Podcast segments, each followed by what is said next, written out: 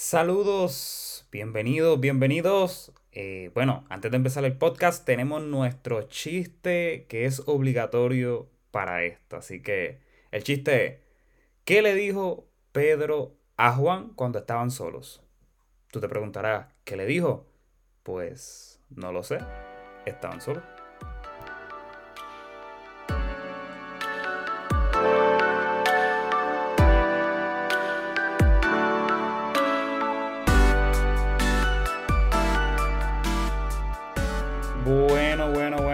Eh, saludos, ¿cómo estamos? Espero que se encuentren muy bien en esta ocasión.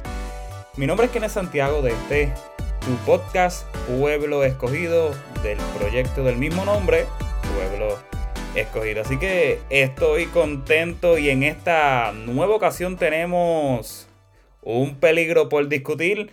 Así que sean todos bienvenidos y bienvenidas. Este es tu podcast. Así que bueno, te comento, te voy a ser sincero. Este podcast se supone que haya sido compartido el domingo, así que probablemente ahora mismo lo estoy grabando. Tan pronto lo grabe, lo, lo exporte, así mismito lo voy a compartir. Tuve una situación, ¿verdad? Con el anterior podcast. En el anterior podcast aparece mi mamá. Estoy dialogando con ella este tema que voy a estar discutiendo contigo en esta hora. Voy a tener que coordinar para hacer otro podcast, otro tema un revolú. Así que nada, estoy, pero estoy contento, estoy alegre, como quiera voy a hablar eh, lo que quería discutir con, ustedes en esta hora. Y para mí eso no es ningún tipo de problema. Así que nada, en esta hora quiero hablarte de algo peculiar, este, de la gracia. Quiero hablarte de la gracia. Eh, el tema del podcast es necesitábamos la gracia. Déjame vocalizar. Necesitábamos la gracia. Tú y yo necesitábamos la gracia. Ese es el tema de este podcast. Y mira, a lo largo, ¿verdad? De, mi experiencia, ¿verdad? De mi corta experiencia, tampoco que llevo mucho. Eh, en el Evangelio, ¿verdad? Digo que no llevo mucho porque pues, lo que tengo son apenas 21, así que comparado conmigo, ¿verdad? Yo sé que hay personas adultas que llevan toda su vida en el Evangelio. Y me he topado con mucha experiencia y obviamente he tenido la oportunidad de leer la Biblia, obvio, y pues leerla en muchas ocasiones, analizarla en muchas ocasiones, leer mucho, mucho a lo largo de estos 21 años. Eh, conscientemente, tal vez a lo largo de algunos, no lo sé, algunos 13 años, conscientemente, como que con decisión propia, eh, ¿verdad? Se me está quedando sin carga. Es que no, no te digo que uno, uno, Dios mío, hasta se me fue. Cristo. que, uno cuadra todo, uno está fluyendo y la computadora sale como que se va a apagar y yo, ay Dios mío. Pero nada, eh, hasta me fui del hilo. Nada, eh, a lo largo, ya, ahí ya, ya entré. Eh, he leído mucho la Biblia y hay un tema que me llama mucho la atención y es este tema de la gracia. Y hay algo poderoso en esto que a nosotros los que llevamos años en el Evangelio, tú, ¿verdad? Oyente, que posiblemente lleva años o ¿verdad? Tal vez no toda la vida, pero sí años en el Evangelio, has creído en Dios y has permanecido y pues han sido muchos años en esto. Eh, vale, la pena, o sea, no estoy diciendo nada. Eh, pero corremos un peligro y, es lo que quiero discutir y, y, es una historia que me llamó la atención y me impacta. Y es la historia de Jonás. Si tú vas a leer la, la historia de Jonás, a mí me fascina la historia de Jonás. De hecho, hace unos meses tuvimos la campaña bíblica la campaña bíblica fue un proyecto que realizamos, ¿verdad? Los que estamos, los que siguen la, la página, las páginas de Pueblo Escogido, donde estuvimos leyendo en conjunto todos los profetas menores. Y pues, obviamente, pues Jonás cae en estos. Y Jonás, ¿verdad? Me, me, llamó mucho la atención, ¿verdad? Dios lo manda allá a Nínive, se va a Tarsi y todo esto. Y yo me pregunto, ¿por qué se va a Tarsi? Eh, y pues, claramente, eh, Jonás contesta mi pregunta y lo deja claro a Dios eh, su reclamo. Y era el siguiente, era que pues, Jonás conocía el carácter de Dios. ¿Cuál, ¿En qué consiste? O sea, por, ajá, añade más, un, poco más, Kene. Pues mira, mi gente, que Jonás sabía que Dios era lento para la ira, para, para la ira, Dios mío, no es vocalizar. Lento para la ira y grande en misericordia. Me encanta me encanta y es un hecho que nos debe impactar a todos. El, la gran noticia de que sí, Nínive aceptó, se arrepintió, todo eso está bien, pero el eje, ¿verdad? La, la, la, línea narrativa no se trata solamente de, de Nínive, realmente se trata del profeta y el conflicto interno que tiene él mismo. Él huye, ya lo, ya lo dije, y lo que me estremece del motor de que, que provoca todo esto es el hecho de que él sabe que Dios es muy misericordioso. Ahora, ¿cuál es el problema de esto? Pues sencillo, que a Jonás no le puede caber en la cabeza que Dios pueda tener misericordia para con un pueblo tan impío, tan corrupto. En aquel tiempo Nínive, ¿verdad? Los textos, si nos, lo analizamos y nos buscamos, ¿verdad? Este libro alterno y buscamos información de, de, esta civilización, sabemos que era una civilización de difícil manejo, como uno dice.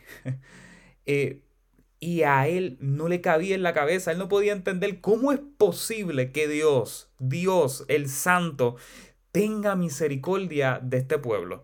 Incluso si nos ponemos a analizar la, historia de Jonás, nos daremos cuenta que empieza a él a llevar un mensaje y, prácticamente, no voy a adentrarme en ello, pero prácticamente lleva un mensaje hasta inconcluso, porque la intención es que, ok, cumplir con Dios, entre comillas, pero a él no le agradaba que el pueblo de Nínive alcanzara misericordia, alcanzara esa gracia, que alcanzara eh, eh, eh, ¿verdad? esa misericordia delante de los ojos de, de, Dios.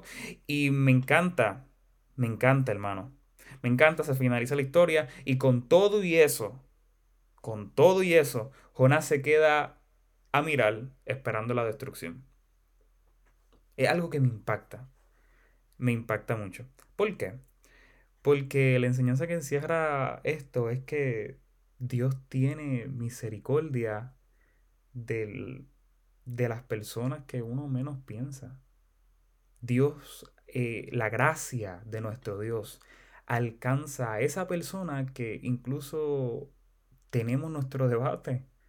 Que tú lo mencionas y tú dices como que, mm, no lo sé. Mm, no lo sé, Rick. Mm, como que, bueno, ese no, ese Dios no lo ama. Y, es curioso, y si mencionamos tal vez algunos personajes históricos, Hitler, Hitler mató a millones, persiguió al pueblo de Dios mismo, pero si yo te dijera que Dios tenía y deseaba que Hitler se acercara a él, que tuviera que, que yo sé que Dios en su suprema misericordia, en su gracia, en, en su bondad, en su amor, Hitler era malo, pero yo te aseguro que si Hitler, a pesar de todo lo que hizo, se arrepentía genuinamente delante de los ojos de Dios, yo te aseguro a ti que Dios lo iba a perdonar y lo iba a recibir con los brazos abiertos. ¿Cuál es la enseñanza? Eh, como ya mencioné, es que Dios ama incluso a nuestros enemigos. Hay algo poderoso de la gracia y cuando analizamos la gracia y todo esto por medio de Cristo nos percataremos de que la gracia obviamente es lo que recibimos, ¿verdad? Sin, sin, sin merecerlo y, ¿verdad? La salvación y todo esto, que todo esto envuelve salvación. Eh, me llama mucho la atención porque la gracia, cuando analizamos la filosofía de Epicuro, y ahí me voy a detener un poquito, un poquito. Epicuro tenía una, ¿verdad? Línea de pensamiento, en esta ocasión voy a estar hablando de una particular, y él consideraba que el objetivo, ¿verdad? El fin de la vida era alcanzar la felicidad. Estar lejos de la, de, ¿verdad? De, de ser infeliz del miedo, eh, era alcanzar la felicidad. Ahora, ahora tenemos un problema. ¿Cuál es el problema? Pues sencillo, mi gente. Él, él en su manera de pensar, él consideraba y decía, mira, bueno, el objetivo es alcanzar la felicidad, pero hay algo que impide que la alcancemos. ¿Qué es lo que impide? ¿Qué es lo que impide? Pues mira, ay Dios mío. Lo que impide era una de las fuentes, claro, obvio. Una de las fuentes que este hombre identificaba era el miedo a morir, a la muerte. ¿A qué, qué ocurría después de la muerte? Era un miedo tan arraigado a nuestra raza humana que resultaba como una piedra de tropiezo para que nosotros pudiéramos alcanzar la felicidad plena. Ahora, si miramos esta filosofía y bíblicamente podríamos sentarnos y confirmarte esto que te estoy diciendo.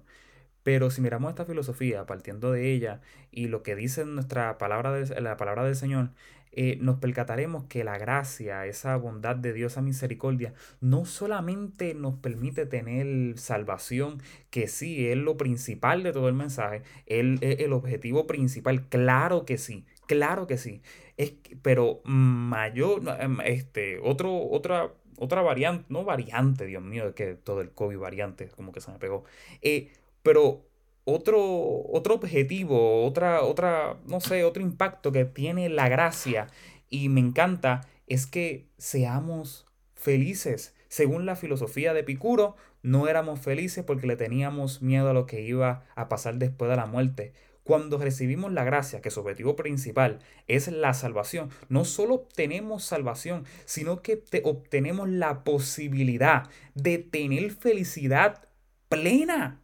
Me encanta, porque no solamente nos asegura el futuro, sino que también nos puede asegurar una vida aquí en la tierra en gozo, en, en armonía, en felicidad plena en el Señor. Y esto es importante. Y tú dirás, ¿qué tiene que ver eso con lo otro? Que entonces deberíamos considerar y, analizar esto porque entonces la responsabilidad que tenemos una tan grande y ya de por sí, o, o sea, ya de por sí nuestra responsabilidad, si tienen ya esto presente desde un principio, nuestra responsabilidad es grande porque nosotros tenemos la única esperanza para la raza humana, la salvación, o sea, no, bueno, tenemos el Evangelio, exacto, sí, porque la salvación no la damos nosotros, la da el Señor. Eh, pero, ojo, ojo con esto. Porque si analizamos lo que esto significa, no solamente significa salvación del porvenir, sino de, significa también una felicidad presente, en el presente, un gozo en el presente. Si nosotros no compartimos esto, no solamente lo estamos limitando a que no alcancen salvación en el Señor, obviamente Dios va a hacer lo que, lo que sea, va a hacer hablar hasta las piedras si es necesario, obvio, pero aparte de, estamos limitando a una generación de que no tenga acceso a una felicidad, un gozo pleno. Y eso es muy triste. Mi hermano, mi hermano, nosotros no somos quienes y ojo, yo no estoy diciendo que no podemos juzgar. Esto el, tema del, del, juzgar últimamente es como que un tema tan difícil. Y yo no entiendo por qué decimos o se dice, no, que no, tú no puedes juzgar, tú no puedes juzgar. Mentiras del diablo, mentiras del diablo. Cogen los textos y los sacan de contexto. Y, y mi, mi hermanazo, mi hermanazo. Este, mira, no me, no me haga, no me haga hablar, siervo. No me hablar. Pero nada, pero nada. Eh, mire, nosotros no somos quienes para decir quién puede adquirir, acercarse y obtener esta gracia. En muchas ocasiones somos el Jonás. Somos el Jonás en nuestro tiempo. Somos el Jonás en nuestro tiempo. El fariseo en el tiempo de Cristo. Mi gente, mi gente, Decimos que sí, obviamente hay que acatarnos a unas reglas y todo esto, no se malinterprete, hay, en todos lados hay reglas y esto es así, hay que tomar la cruz y seguirlo. Sin embargo, tengamos cuidado, porque la única puerta es Cristo. ¿Es estrecha? Sí, es estrecha, pero es lo suficientemente amplia la puerta, la verdad, Cristo es lo suficientemente amplia para que nosotros entremos, para los que están en África entremos, para que el homosexual arrepintiéndose de su camino entre, para que un Hitler si se arrepiente entre, para que cualquiera, cualquier asesino, cual, quien sea, entre, entre, sin distinción de persona. Sin distinción de persona. Porque si en Cristo, si esta gracia si, este, si este plan de salvación, este plan de Dios Todopoderoso, permite que esa persona tenga la posibilidad de ser este miembro o miembra del reino de los cielos, ¿quién soy yo? ¿Quién soy yo para decir que no puede ser miembro de mi comunidad de fe? Hay cosas que no entiendo. Eso sí que es antibíblico. ¿Puede ser, el reino puede ser miembro del reino de los cielos? Ah, un tema amplio, ¿verdad? Podemos embrollarnos aquí un ratito. Nada. Cierro diciendo esto, mi gente. Eh, prediquemos. Prediquemos. En muchas ocasiones predicamos eh, y en nuestra mente está como que, nah, él no se va a salvar. No, no, no, no, no, no. Si ese es tu, tu, tu, tu mirada desde un principio, mi gente, no, eso no es así. Predicamos predicamos con una esperanza viva, predicamos convencidos de que el Espíritu Santo hasta el más fuerte lo hace caer de rodillas, predicamos con tal eh, eh, vehemencia, firmeza de que Cristo puede romper toda cadena sin importar lo que haya hecho, sin importar lo que hace, sin importar nada, nada, nada de eso importa. Nada de eso importa. Así que continuamos predicando pero predicando no como Jonás, porque Jonás predicaba, pero en el fondo estaba deseando que se fueran, se fulminaran todos. Prediquemos como Cristo. Prediquemos como nuestro maestro. Nuestro maestro. Que quieren escuchar, que escuchen. Que no quieren recibirlo, que no lo reciban. Que no quieren escucharte incluso, que no te escuchen. Pero predica como Cristo. Cristo predicaba y no todos recibían el mensaje, pero predicaba con tal compromiso como si todos lo recibieran. Así que nada, Dios te bendiga, Dios te guarde. Déjame, ahí está, déjame bajarlo un poquito. Ah, ajá. Así que nada, mi gente, gracias por acompañarme en esta hora. Dios te bendiga, Dios te guarde. Soy Kenneth Santiago. Puedes seguirnos en nuestras redes sociales eh, del proyecto. Estamos en Instagram como puebloescogido.ofi y en Facebook como Pueblo Escogido, así peladito. Eh, mira, Estamos en YouTube también, así que pasa por allá, pasa por allá. Eh, pasa por allá. Déjanos un comentario, suscríbete, activa la campanita.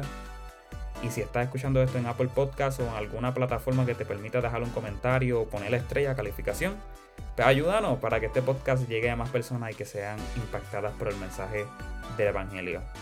Así que nada, demos gracias por la gracia y compartamos esto que no lo merecen. Así que Dios te bendiga, Dios te guarde y nos veremos el domingo.